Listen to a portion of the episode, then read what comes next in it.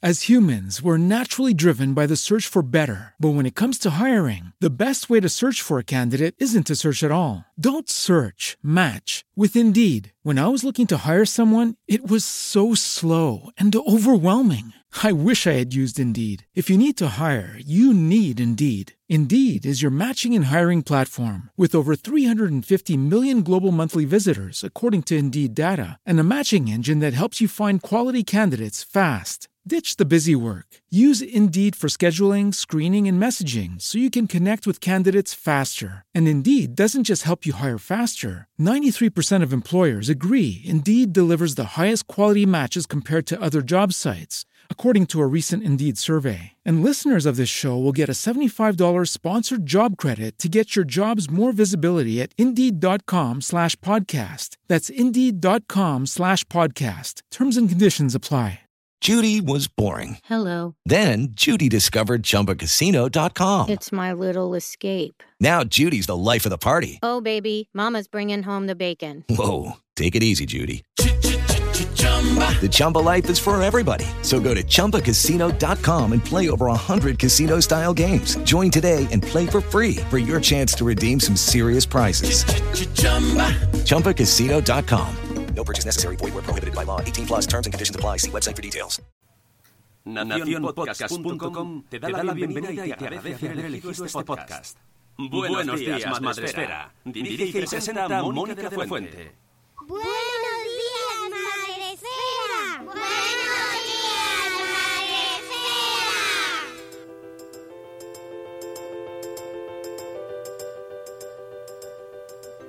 Buenos días, Madre Esfera. Hola amigos, buenos días, bienvenidos un día más, una mañana más, un programa más al podcast de la comunidad de Madre Esfera. Ya sabéis, el podcast en el que intentamos eh, traer temas interesantes, traer temas que, bueno, pues que nos den respuestas a todos aquellos interesados en el mundo de la crianza, de la familia hay muchos temas que nos interesan, no solo temas de infancia como tal, sino todo lo que los relaciona y que nos afectan a padres y madres. Y en concreto hoy traemos temazo.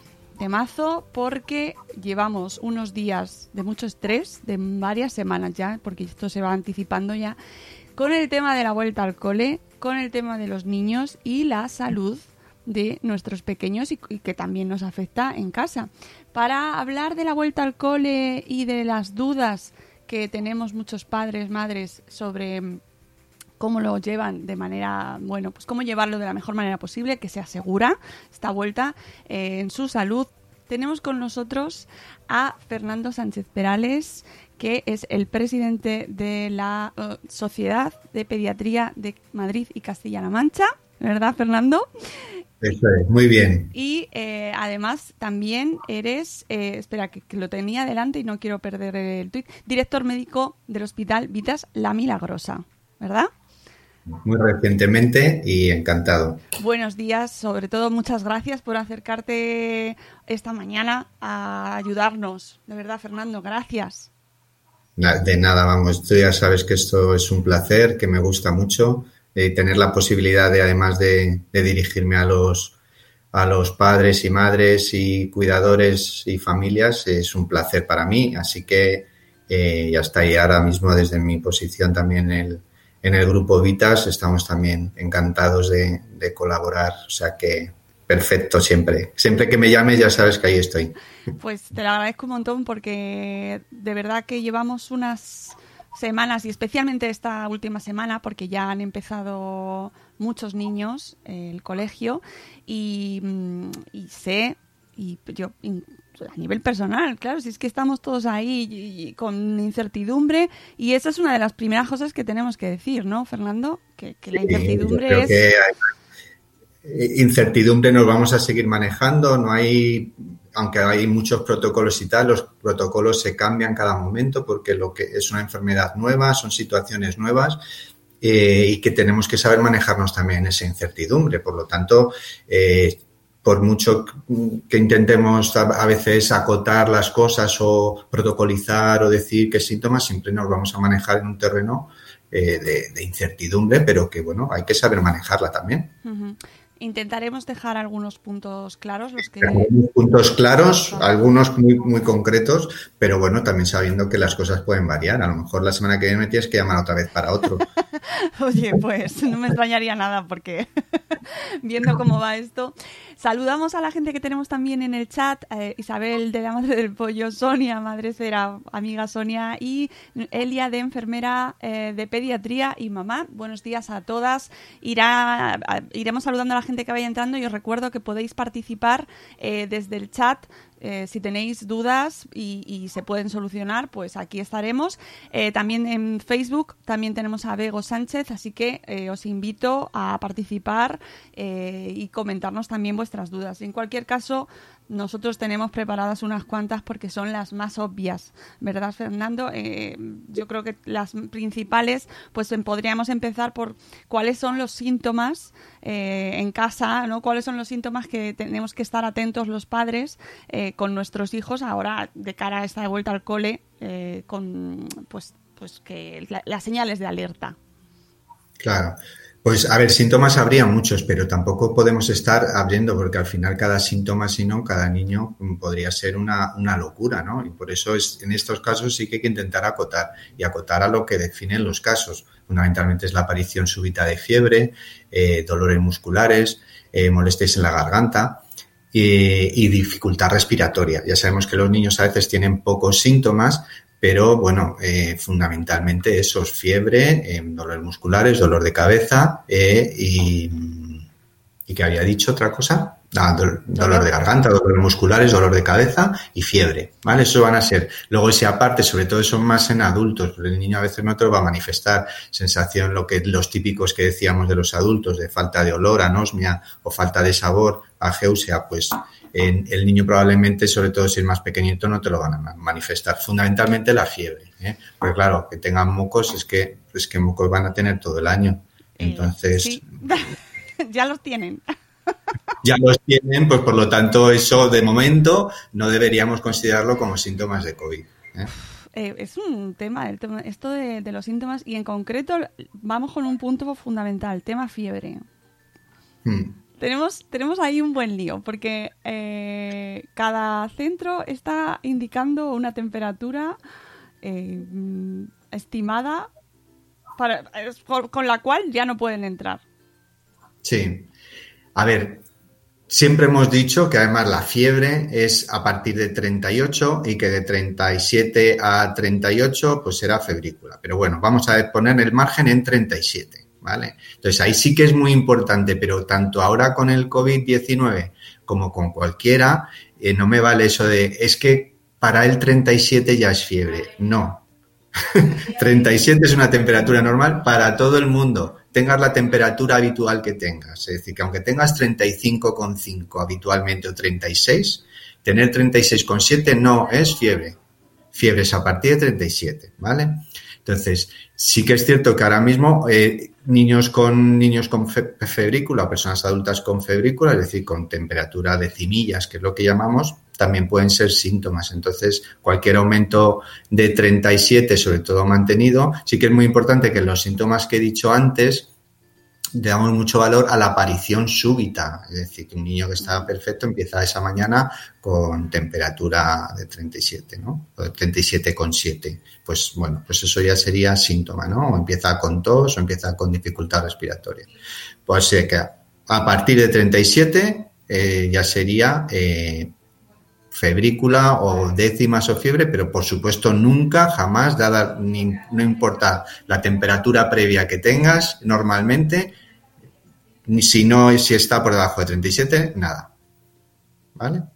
Vale. eh, eso es... No sé si ha quedado claro. Sí, sí, sí. Eso no, eso no quiere decir que haya que correr ni que haya que nada, pero bueno, ya, ya estar alerta ya podría ser síntoma, ¿vale? 37,4, pues bueno, ya sería, ¿vale? 36,9, 0. Eh, 37, 0. 37,1, pues hombre, vamos a darle un margen si la tomamos en un ratito. 37,2, porque a veces simplemente es que estar un poquito abrigado, ¿no? O sea que, que también tener cuidado, sobre todo con cuando pase a 37 y es 37,1, 37,2, 37,3, pues espérate un poquito, quitarle esa y se la vuelves a tomar, ¿vale? Que es lo que solemos hacer. Por ejemplo, vas al gimnasio y te pones la esta y dices, uy, dices que vengo sofocada de la calle. Bueno, te esperas un rato y ya está. ¿vale? Es que es un tema muy importante porque es que directamente eh, no te dejan entrar con el niño al colegio. El niño no entra, se va para casa y a lo mejor puede ser de otra cosa, pero ya la que, se, que esto es otro tema porque es el tema de la conciliación y que las familias lo tienen que llevar adelante como lo tienen que llevar, pero claro, eh, sobre todo tener claro este tema de la fiebre para que mm, no se nos pase, ¿no? Y Claro, que, en los colegios han puesto a partir de 37,2, creo. bueno, para- es que hay por- coles que están poniendo desde 37, otros 37,2, 37,3, 37,4, 37,5. Ay. 39. No, 39 yo creo que ya me parece que no. Pero es verdad que hay una diferencia de criterios que eh, sí que ha sido como... mm, No entendemos muy bien por qué hay colegios que ponen 37 y otros ponen 37 con 37 y medio. Y luego vemos pediatras en, en redes que nos dicen, es que 37 con 2 no es fiebre. Claro. A ver, es que en teoría 37, pues por eso te digo, 37, da- en algún punto hay que poner el corte. Ya, ya, sí, yo lo entiendo. El corte desde luego es 37. A partir de ahí, pero antes de- de- del COVID, desde luego les decíamos, mira, 37, de 37 a 38, primero, no hay que dar nada para la fiebre, porque la fiebre ya sabes que lo que hay que tratar es el malestar, no la fiebre en sí, que la fiebre en sí no es perjudicial. Entonces siempre decíamos, mira, de 37 a 38, espérate, mira, ves, si el niño está contento y saltando y ya está.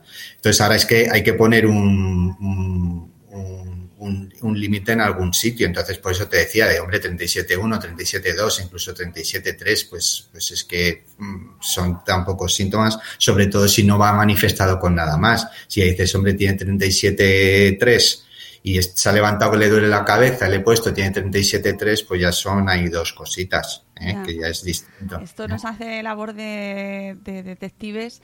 Ahora que dices esto que siempre nos habéis dicho los pediatras, eh, de la fiebre y las 48 horas, y esto, claro, es como que nos hace cambiar el, el paradigma, ¿no? Que nos siempre habíamos asimilado eh, tranquilidad, fiebre, hay que esperar 48 horas y entonces si se mantiene acudir a la consulta, pero ahora hemos cambiado ese criterio. A ver, tampoco estoy muy así porque creo que, a ver, el criterio va a ser siempre el mismo. Lo que pasa que eh, lo que siempre decíamos es que las, enfermedad- eh, las enfermedades eh, con síntomas muy leves iniciales son muy difíciles de distinguir unas de otras. Lo que pasa es que, claro, ahora mismo estamos en una pandemia en donde la mayoría de la gente que tiene esos síntomas, pues, o la mayoría, una gran proporción, van a ser eh, producidas por COVID-19. Pues igual que otros años, el año pasado, con la epidemia de gripe. Pues si tienes fiebre y tos y dolor de cabeza, mientras no se demuestre lo contrario, va a ser una gripe. Pues porque la situación epidemiológica nos, nos, nos ayuda a entender en- sobre qué nos, nos encontramos. Eh, pues es más probable que sea un COVID-19 que otra cosa. Y luego una cosa es que estemos alertas y que te tengas que llevar al niño en casa y otra cosa es que tengas que consultar mm, con la ambulancia y poniendo esto y llegando rápido, ¿no? Una cosa es que digas, estamos en una situación de una pandemia, tienes síntomas que pueden ser compatibles, tienes que venir a recoger al niño y llevártelo a casa, no presentarte a la puerta del hospital ni en el centro de salud, llevártelo a casa. Esa es la principal. Y luego a partir de ahí seguimos viendo cuál Sí. va a ser el proceso lógico. Llevártelo a casa, solo significa eso. Vale. Que vengas a recoger al niño y te lo lleves a casa. Muy importante. Y además es que ya se están dando casos. Claro. Ya estamos teniendo, ha empezado esta semana y ya contábamos con ellos. Que esto también a mí me gustaría, no sé, si se puede llamar ahí a una petición a los medios de comunicación a que eh, dejen este contador de, de coles en los que está habiendo positivos. Por favor, es que eso, de verdad, yo te doy toda la razón.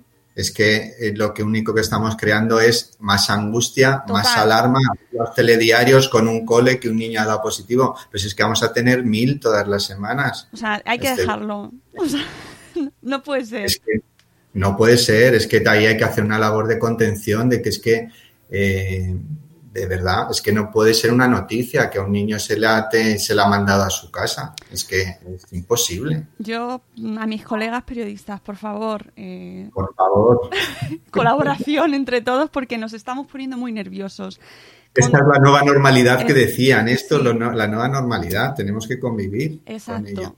Nos llevamos al niño a casa. ¿Qué hacemos en ese caso? Bueno, nos llevamos al niño a casa y nos ponemos en contacto con el centro de salud, ¿vale?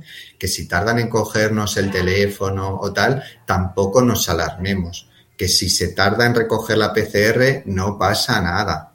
No pasa nada, porque es que además, eh, si, si la preocupación es porque el niño vaya a desarrollar, el 99% de los niños tiene una enfermedad leve, que pasa sin pena ni gloria, o incluso asintomáticos o con pocos síntomas. Por lo tanto, una cosa es que epidemiológicamente y por salud pública nos tengamos que aislar y tal, y otra cosa es que tengamos que estar eh, agobiados o lo que decía antes, salir corriendo con la lengua afuera para llegar al centro de salud. No, porque puede ser perjudicial. Quiere decir, no podemos, tenemos que seguir siendo prudentes. Es decir, te llevas al niño a casa y lo tratas como harías. Es decir, dejarle, eh, o luego si quieres hablamos un poquito más en aislamiento, con su mascarilla o con la mascarilla de los padres, etcétera, y te empiezas a poner en contacto con tu centro de salud, que efectivamente están, eh, pueden estar más o menos saturados o probablemente muy saturados, pero si se logra contactar con los pacientes, se logra contactar, entonces el médico recibirá esa llamada y decidirá si tiene que ver al niño o probablemente no le tenga que ver, se tenga que quedar en casa o ahora determinemos eh, cuándo y dónde se tiene que hacer la PCR, ¿no? Eh, sacarle la muestra para PCR. Pero ya está, es- te avisan del colegio y eso también es muy importante porque también nos ocurría antes en la época pre-COVID en donde te llamaban del colegio, eh, venga, es que me han llamado del colegio y te presentabas en urgencias, ¿no? Que le llamen del colegio significa, independientemente de lo que le diga la enfermera del colegio, que las adoro a las enfermeras, o lo que te diga el profesor, no significa que te lo tengas que consultar en ese momento, es que te lo lleves a casa y actúes como tienes que actuar como padre. Lo que pasa es que, claro, muchos padres les insistían en el colegio. ¿Y lo llevo al médico? Ah, pues, pues usted verá, pues lo que haga siempre, pero claro, está, pues yo que usted le llevaría, pues al final, no, es que me han dicho en el cole que lo lleve. No, actúa como actuarías en condiciones normales. Observa al niño, mira cómo es y ya está. O sea, que nunca el hecho de que te hubieran llamado del cole significaba que te tenías que presentar a urgencias ni de un hospital ni de un centro de salud. Tenías que pedir cita si considerabas que tenías que pedir cita. Porque si una madre sensata como todas las que tenemos aquí, tú dices, me han llamado al cole porque tiene 38, pero tiene un catarrillo, esto estamos hablando de época pre-COVID, pues tiene un catarrillo, cuando se le quite la fiebre yo le volveré a llevar al cole y ya está. Es decir, que no hay que consultar cada vez que te llaman del cole. Y en este caso es, te llaman, te lo llevas, te lo llevas a casa y te pones en contacto con tu centro de salud. Fundamentalmente porque no podemos estar, además, ni saturando los centros ni presentándonos eh, con, o sea, si hay, hay que triar a los pacientes a la llegada del centro de salud, hay que ponerse eh, el equipo de protección individual y todo eso no podemos estar atiborrándonos. Vamos a casa tranquilamente y ordenadamente nos irán diciendo, pues mira, vente mañana o vente esta tarde vamos a hacer la PCR al niño. ¿De acuerdo? Sí, y sobre todo eh, que sabemos perfectamente cómo está la misma atención primaria, que necesitan por esto mm, todo el apoyo, el ánimo a, a los compañeros de atención primaria porque eh, poco se habla de, las, de su situación y están desbordados. Y lo que se habla a veces es, eh, se habla, digamos, mal, porque la gente piensa que porque no hay gente en la sala de espera atiborrada, eh, no están trabajando. Hay compañeros, tanto los médicos de familia como los pediatras, los médicos de familia, que a veces tienen, eh, además la gente se piensa que las, eh, la gente y las instituciones y la administración que las llamadas telefónicas no conllevan. A veces tardas más tiempo en una llamada telefónica que en un paciente presencial. De hecho, yo creo que casi todos los compañeros con los que hablo, médicos de familia y pediatras, casi prefieren ver al paciente, tardan menos ver al paciente en la consulta que en una llamada telefónica. Entonces ves listados del, del, del médico de atención primaria en donde tiene un domicilio, tres llamadas telefónicas, más una visita presencial a la misma hora o en cinco minutos. Es decir, eso es imposible. Yo creo la eh, atención primaria está haciendo un esfuerzo tremendo, que encima es un trabajo que la gente piensa no está, no se está viendo reflejado en la población general, pero es una situación de saturación mental y saturación física, porque llegas a estar agotado. Hay gente que tiene que eh, empieza su jornada laboral a las 8 y termina a las 3, se están llegando a las 7 al centro de salud para ir resolviendo tal, ir viendo las PCRs que han llegado positivas, yéndose a las 4 de la tarde sin comer o yéndose a hacer los avisos fuera de su jornada. Eso se está haciendo, ¿no? Entonces, que luego además eh, haya esas cosas o esa sensación o esas cosas que a veces en Twitter dicen los médicos de familia, atención primaria, yo creo que no. O sea, que, que la gente sea muy consciente de eso. Por ejemplo, llegan a lo mejor en una visita presencial, como no hay nadie en la sala de espera, le dicen, madre mía, qué maravilla, tengo aquí media hora para contarle al médico. No, es que tengo cinco minutos porque ahora tengo diez llamadas telefónicas que hacer y luego me tengo que ir a un aviso. Es decir, ahora mismo la atención primaria hay que eh, reforzarla, hay que apoyarla, hay que animar a estos compañeros y no solo animar, quiero decir, es que hay que, porque la gente ya está perdiendo las fuerzas, son muchos meses en esta situación. Entonces, efectivamente, yo te agradezco, Mónica, porque, porque la atención primaria mm, No, es, necesita... es que se, eh, se va a ver, o sea, es decir, para mí es, es prioritario, porque ahora mismo, además, de hecho, a los padres se nos... eh, es- te- por ejemplo, en los colegios, si, si el niño tiene que volver de, de, esa- de ese aislamiento, te piden en ocasiones eh, ese justificante del pediatra mm, para volver.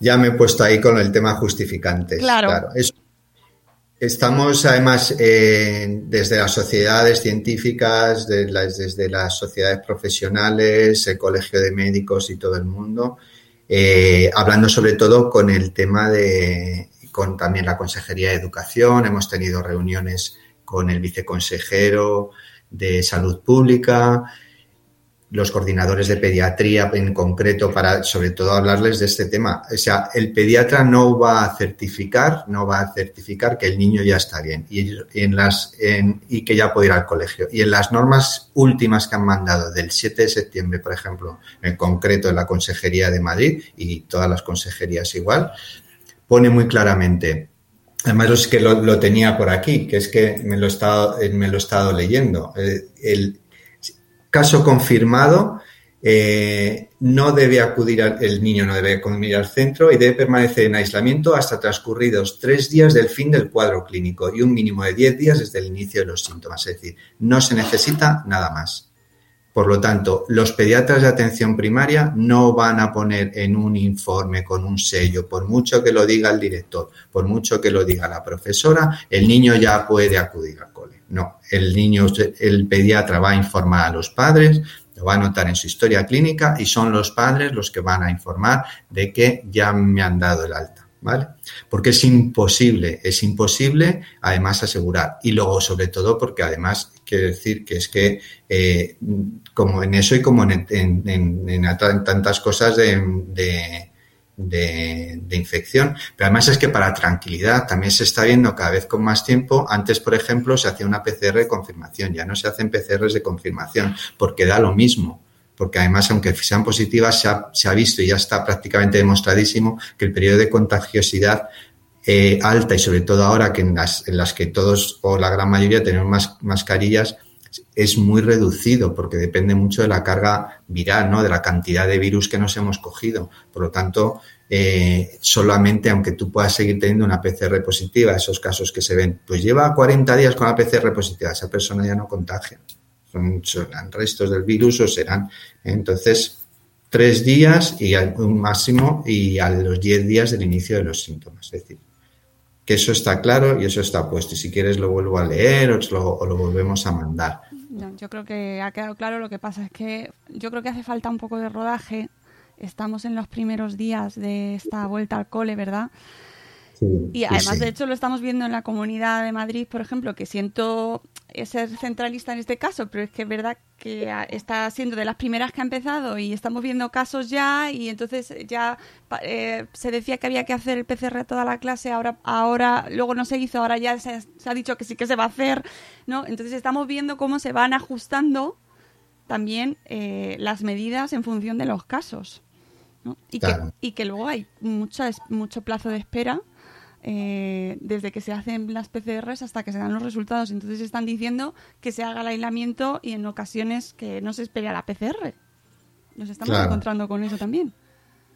El, el tema de las, de las PCRs también depende un poco de, de las zonas y de los laboratorios, pero bueno, pues lo, lo lo suyo y depende en los que he tenido yo más, más relación en el sitio donde he trabajado y tal eran 24 48 horas de espera. Sí que ha, ido- ha habido por ahí algún sitio en donde se ha tardado más, pero bueno, también nos consta que la, consejería, la viceconsejería, nos dijo que han aumentado la capacidad de acción, de, de poder hacer, eh, aumentar el número de pruebas que se van haciendo y, y yo creo que ahora mismo estamos en un nivel. Lo que pasa es que no sé cuánto, a cuánto llegaremos, porque a lo mejor no sabemos toda la capacidad o el número de pruebas de PCR, tampoco va a ser infinito, pero bueno, de momento yo creo que se está pudiendo, en eso la consejería yo creo que sí que lo está haciendo bien, se están pudiendo hacer todas las que se solicitan. Hablemos de prevención, ¿vale? Que hemos, eh, hemos hablado de medidas eh, en, bueno, con los síntomas, hemos hablado de síntomas, de la fiebre, eh, qué hacer en, cuando llamamos. Bueno, antes de la, de, de, de la medida de prevención, hablemos de cómo se trata al niño en casa, si quieres, eh, qué hacemos en el caso del aislamiento, si le tenemos que hacer algo especial. Pues lo suyo son lo que hemos hablado siempre, las medidas de higiene, intentar que lleve mascarilla. Hombre, lo ideal es que si las, eh, si el niño, si el niño es muy pequeño eh, que no soporta la mascarilla, intentar cuando estemos en contacto con él eh, ponernos a lo mejor los padres sería sería lo ideal a lo mejor ahí ponernos las, las mascarillas un poquito más que protegen más que sería la FFP2 eh, las que no llevan válvula, eh, por favor, ojo. No pongamos mascarillas con válvula, porque las mascarillas con válvula lo que estás haciendo es echarlo tú para afuera. Eso solo es para profesionales sanitarios en determinados pacientes. Es decir, yo cada vez que veo a alguien por la calle con una mascarilla con válvula, me dan ganas de arrancársela. Entonces, no, Sí. esas mascarillas nunca. Y FFP2, pues bueno, pues en, en- en- en personal sensible, personal de, de, pues eso, policía o, o personal de atención, o en este caso, ¿no? Incluso algunas personas mayores, yo ahí sí que las, las recomendaría. Pero bueno, si el niño es más mayor y tiene mascarilla, con ponernos nosotros la mascarilla cubierta, una mascarilla quirúrgica, pues también estaríamos bien, ¿vale?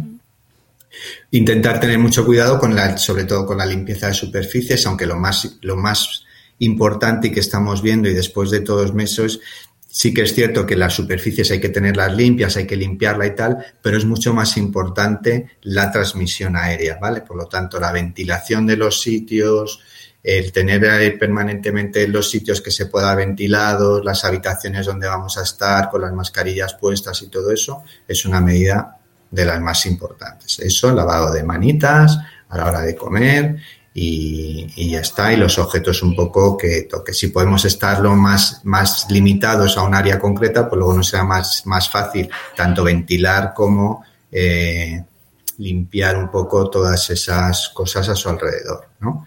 Pero bueno, que hay que intentar eso, mascarillas, ventilación, limpieza de manos y limpieza de, objetos. Vale, yo creo que eso es. Lo llevamos repitiendo además desde el principio, ¿verdad? Y quedará, yo creo que quedará espacios cerrados, evitar los espacios cerrados, compartir espacios cerrados con más gente, que yo creo que eso, a ver si hay. ¿No? Claro. Eso es lo más, eso es lo más, lo más importante, ¿no? Y luego, pues eso, lo que tienes, tienes que limpiar los moquitos, pues ese pañuelo se desecha en ese momento, las manos, eh, lavado de manos y, con- y luego solución higienizante, pues con eso ya, ya, ya queda limpio. Un tema que también se cuestiona, mm, y que hablaba, lo he hablado con más gente, el tema de las mascarillas y los niños. eh, eh, tienen que llevarla, los niños, eh, sobre todo los de primaria, tienen que llevarla durante todo el día en el cole. Mm. les va- esto para tranquilizar a los padres.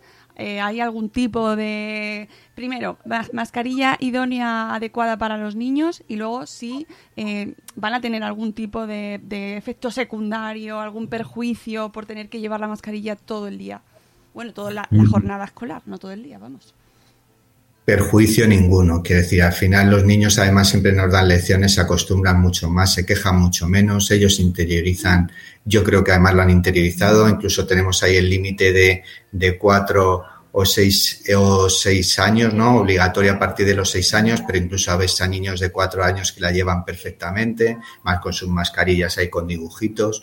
El tipo de mascarilla daría un poco, daría un poco igual, ¿eh? o sea, simplemente tener. Y que aunque sea un niño menor de seis años y ya en casa eh, la tolera bien y, y le gusta, eh, pues se la, puede, se, la, se la pones, quiere decir que ese límite, por es lo que manejamos no es la incertidumbre en las cosas rígidas, quiere decir, hay niños de 3 y de 4 años que son auténticos héroes porque van con su esto y, y ya está. Entonces, que la lleven todo el día puesta no tiene ningún perjuicio, ni les baja la saturación, ni les impide correr, ni les impide saltar. Eh, ni les impide hacer nada. O sea, se ha demostrado que es que además no hay ningún perjuicio ni que te baje la saturación ni que te ahogues o te asfixies más. Los niños se acostumbran mucho más y yo creo que los adultos, mira, yo esta semana he estado haciendo, he estado yendo al gimnasio eh, con mascarilla. Eh, es un gimnasio que está súper ventilado y súper abierto porque es un gimnasio ahí tal, y pero ya estamos haciendo con mascarilla un ejercicio intenso.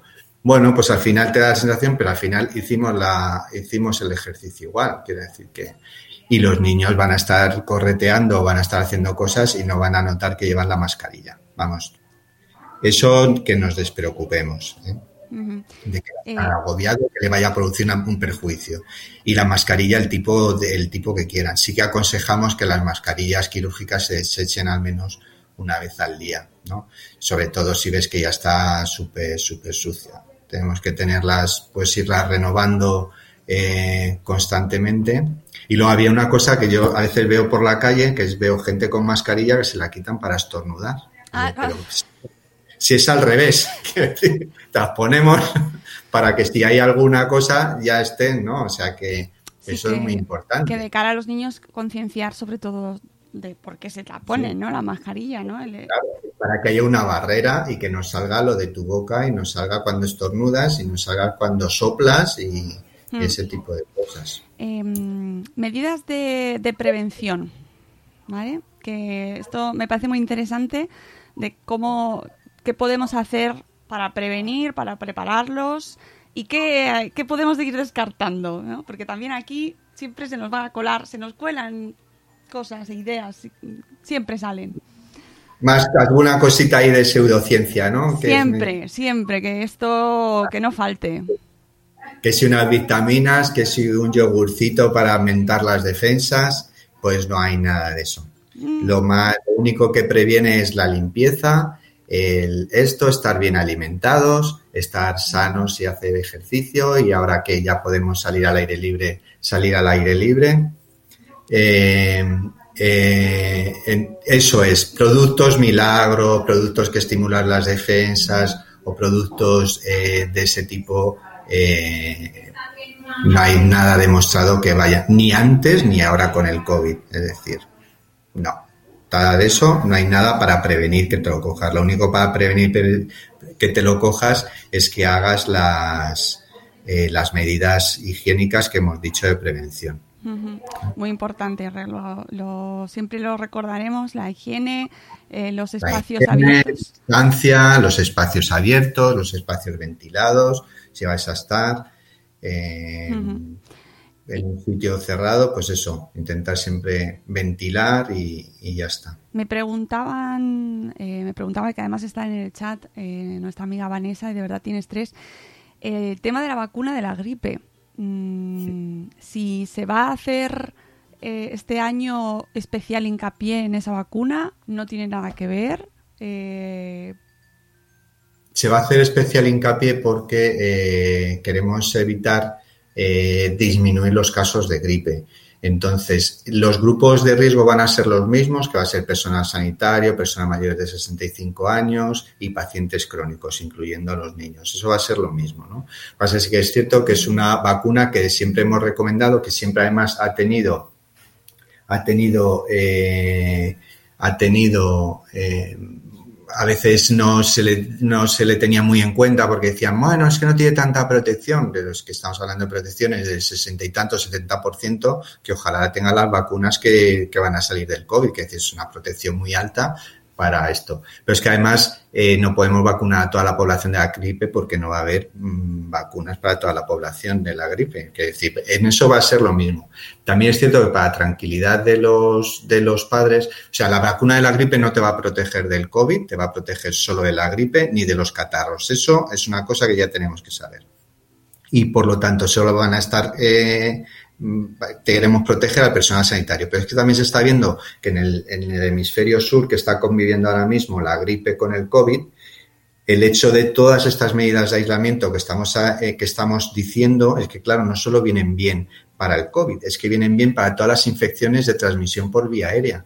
Lo que no era normal, como yo digo siempre, es que en plena epidemia de gripe fuéramos a los centros de salud o fuéramos a los hospitales, todos en una sala de espera masificada, cerrada, sin ventilación, tosiendo y sin mascarillas. Claro, hay, uno iba sano o iba acompañando y al final te volvías con la gripe. Por eso sabía esos, esos picazos. Yo creo que algo bueno va a tener esto y es que todos ya vas a ir viendo cómo eh, ya vas en el metro y no se te ocurre estar sin mascarilla, pero no ya por el COVID, es que ya por todo, ¿no? Cogiéndote la barra y luego no comiéndote un bollo que te acabas de comprar. Eso son medidas que no va a haber. Entonces, creemos que si es como en el hemisferio sur, las infecciones respiratorias como gripe o como la bronquiolitis en los niños van a disminuir bastante gracias a todas estas medidas de aislamiento, de distancia social, de mascarillas y de higiene de manos.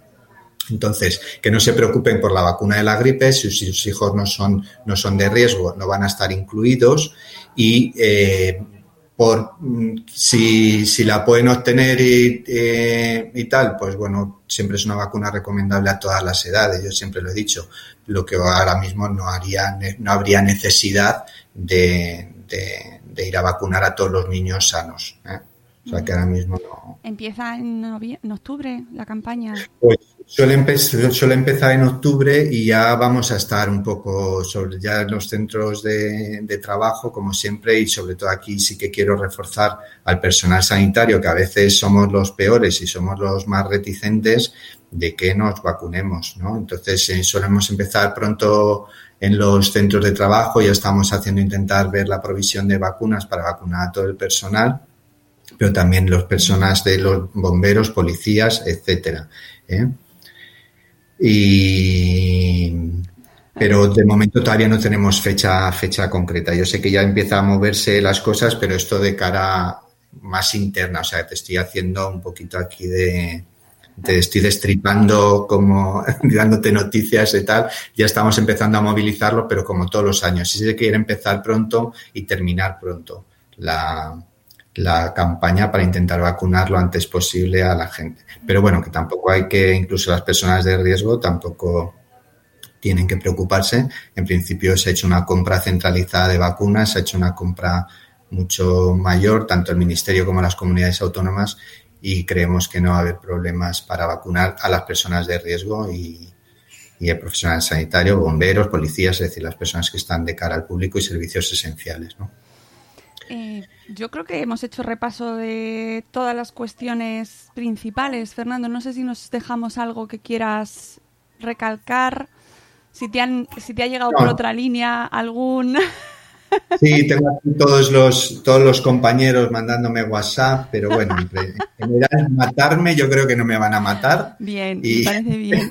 Yo creo que hemos sido sensatos. No, y sobre todo transmitir eso, sensación de tranquilidad también a los propios padres que aunque vean noticias, eh, otro, no pasa nada, si es que vamos a tener, vamos a, va a haber casos porque es, es, es imposible evitarlos. Entonces, tranquilidad, sobre todo mensaje importante, tranquilidad con el, propio, el propio COVID en los niños, porque el propio COVID en los niños suele ser más leve, sí que ha habido ahí algunos casos complicados, pero igual que con otras infecciones respiratorias, pero no tenemos que pensar en eso. El 90 y muchos por ciento de los niños van a pasar una, una enfermedad muy leve.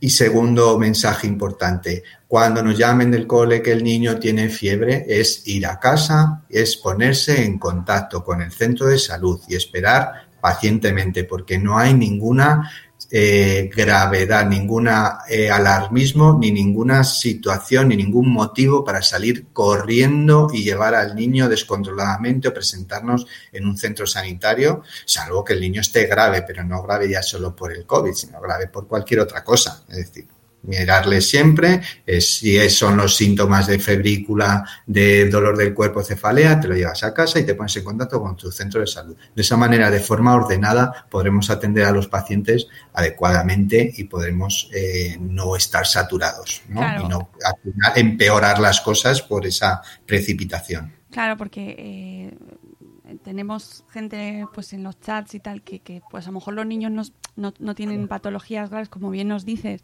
Eh, lo que estamos viendo hasta ahora en los niños, la incidencia de este COVID no está siendo eh, preocupante en este sentido, pero sí que tienen familiares, pues veo en el chat, por ejemplo, Sonia Román, que ella dice que ella como madre sí que es de riesgo, con lo cual la preocupación viene por ahí, ¿no? En ese caso, y es, pues mm, escalemos, eh, eh, de- eh, intentemos no saturar la atención primaria para que aquellas personas que sí que lo necesiten, niños con perfiles más de riesgo o sus familiares sí que puedan acudir en cualquier caso, ¿no? Eso sería un poco... Las personas que si la propia, la propia madre o el padre o los abuelos convivientes son de riesgo, si el niño lleva mascarilla, pues ellos también con mascarilla y ahí se limita muchísimo la transmisión y en algún, en algunos casos pues pasar a las mascarillas FFP2, las que son de pico de pato, para, para tener ellos más protección. Pero y, y tranquilidad, lavado de manos y ya está, o antes si quisieran, pero, pero ya está, cuidado, el tema de los guantes que no me gusta mucho, porque es que al final el guante te lo tocas y luego Sí, te sí. tocas con todo el guante, entonces es preferible lavarse las manos que andar con guantes, pero bueno. Y vamos a repetir, eh, porque dice Carmen de Tecnológicamente Sanos que no le ha quedado claro qué mascarillas llevar al cole y de qué tipo. Eh, eh, nos has dicho que daba un poco igual en ese sentido. Las mascarillas higiénicas que son las que las que se lavan o las que luego se pone un filtro, esas son perfectamente lábidas, o las mascarillas quirúrgicas normales que compramos en paquetes de 10 en cualquier supermercado, esas son. Hay algunas que son más pequeñitas para los niños, que los Sí. centros sanitarios de luego sí que las tenemos, que van además super monas ahí con muñequitos y tal. Ya sabes que los pediatras somos todos, a todos nos gustan mucho los ositos y hablamos en diminutivo pues, pues esas también las pueden llevar. Pero si no, si se adapta bien una mascarilla o incluso con estas que hacemos de intentar reducirlas un poquito para que se ajusten bien a la boquita y tal, eh, pues a la boquita y la nariz, pues son perfectas, ¿vale? Eh, so- sobre el uso de las mascarillas, eh, la labor que está haciendo en Twitter Fama Gemma y en un montón de medios de comunicación, por favor, seguidla. Nos recomienda. Es, es enorme, es enorme. O sea, mm, ella eh, habla perfecto. O sea, es que además soluciona un montón de dudas en sus redes y, y sobre todo que sean eh, homologadas, ¿vale? Eh, que no vale que nos haga de tela la vecina, nos haga una mascarilla de tela y ya está. Que tienen que ser homologadas y, y que se cambien, que, se, que no se repite, que no se usen eh, las mismas mascarillas todos los días, que tienen un, que sigamos las instrucciones de uso de los fabricantes. Sí, que empiezan de color azul y terminan de color marrón. Claro, que es que eso no. Yo creo que más que el tipo, aquí eh, lo que hay que hacer es, es, eh, reforzar que la gente compre mascarillas, use mascarillas homologadas y que respete el ciclo de funcionamiento y de uso de ese material, ¿no? Para que. para- porque porque no, al- alguien decía que no sé que quién iba a estar controlando que se cambiasen los niños de mascarilla, pero claro, yo ahí entiendo que apelamos a, a la responsabilidad en casa también, ¿no? Siempre además es, eh, bueno, pues a ver, eh, voy a decir una burrada, pero, pero bueno, que hay que ir más con el tiempo, pero bueno, tampoco, tampoco nos vamos a agobiar, que si justo te has quedado sin mascarilla y tienes que comprarla, pónsela la del día anterior, es decir, no le mandes sin mascarilla porque todavía no se la has comprado, pónsela. Lo único es que, bueno, que sensatez, lo que te va a ir acumulando todas las porquerías de la boca y todas las mm, las cosas de fuera, que eso también tenerlo tú en tu propio contacto, en tu propia boca, pues tampoco es, eh, tampoco es higiénico, ¿no? Esa es la cosa. Vale, pues Y no eh, sé, sí, más. yo creo que ya hemos eh, hemos hecho un repaso fundamental, principal, a lo más importante, que obviamente mm, luego están los Eh, casos... que- Van a quedar muchas dudas, van a seguir haciendo cosas y bueno, y también puede haber modificaciones o... Exacto, que, que lo vamos a ir viendo día a día y que si surgen más, eh, más cuestiones eh, que, que constatables, ¿no? Y que po- sobre las que podamos aseverar cosas, pues que contaremos contigo de nuevo, te volveremos a llamar. Vale, yo, yo encantado, pero sobre todo que, que se, que pues lo, un poco lo que has dicho tú, ¿no? Que, que utilicen fuentes fiables, ¿no? Que utilicen fuentes como Madre Esfera y Salud Esfera, que utilicen fuentes de, de gente como Farmagema, eh, tantos pediatras que están en Twitter, tantos pediatras que están en Instagram, que hacen una labor estupenda, dos pediatras en casa, Alberto García Salido, eh, Irene Mate, no sé, gente que, que, que tiene, mi mamá ya no es pediatra, es que no quiero dejarme a ninguno, No, pero luego eh, me van a...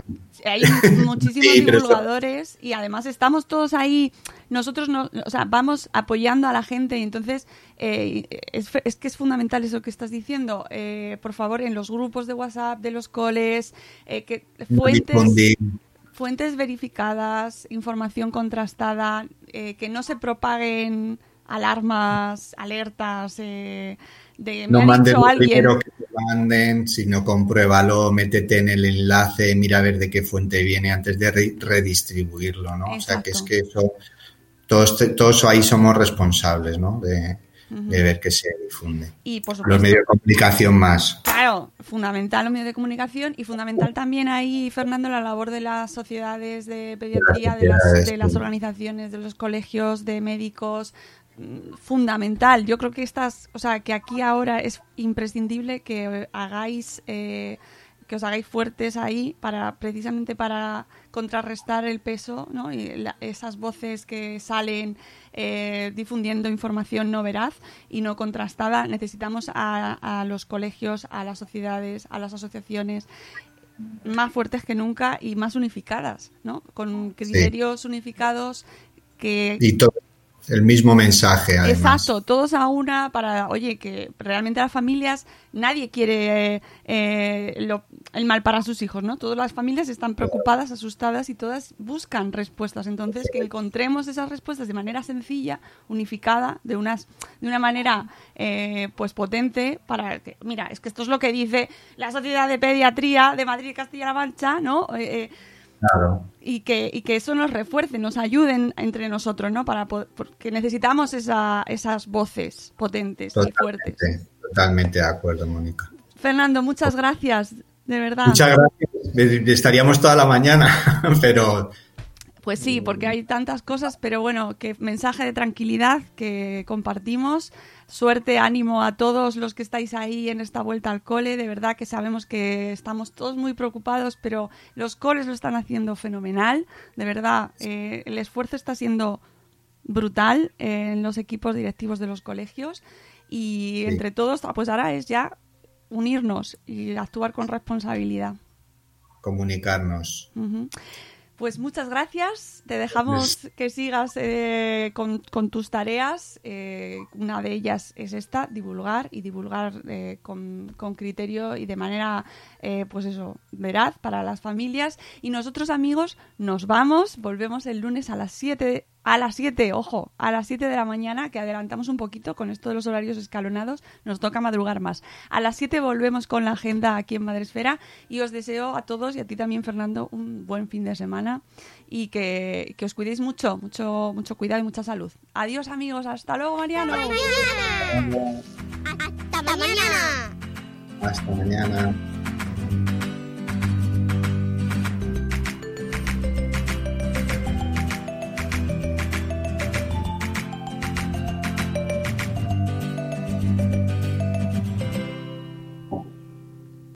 As humans, we're naturally driven by the search for better. But when it comes to hiring, the best way to search for a candidate isn't to search at all. Don't search, match with Indeed. When I was looking to hire someone, it was so slow and overwhelming. I wish I had used Indeed. If you need to hire, you need Indeed. Indeed is your matching and hiring platform with over 350 million global monthly visitors, according to Indeed data, and a matching engine that helps you find quality candidates fast. Ditch the busy work. Use Indeed for scheduling, screening, and messaging so you can connect with candidates faster. And Indeed doesn't just help you hire faster. 93% of employers agree Indeed delivers the highest quality matches compared to other job sites, according to a recent Indeed survey. And listeners of this show will get a $75 sponsored job credit to get your jobs more visibility at Indeed.com slash podcast. That's Indeed.com slash podcast. Terms and conditions apply. Hello, it is Ryan, and we could all use an extra bright spot in our day, couldn't we? Just to make up for things like sitting in traffic, doing the dishes, counting your steps, you know, all the mundane stuff. That is why I'm such a big fan of Chumba Casino. Chumba Casino has all your favorite social casino style games that you can play for free anytime, anywhere with daily bonuses. That should brighten your day a little. Actually, a lot. So sign up now at chumbacasino.com. That's chumbacasino.com. No purchase necessary. Group. Void were prohibited by law. See terms and conditions. 18 plus.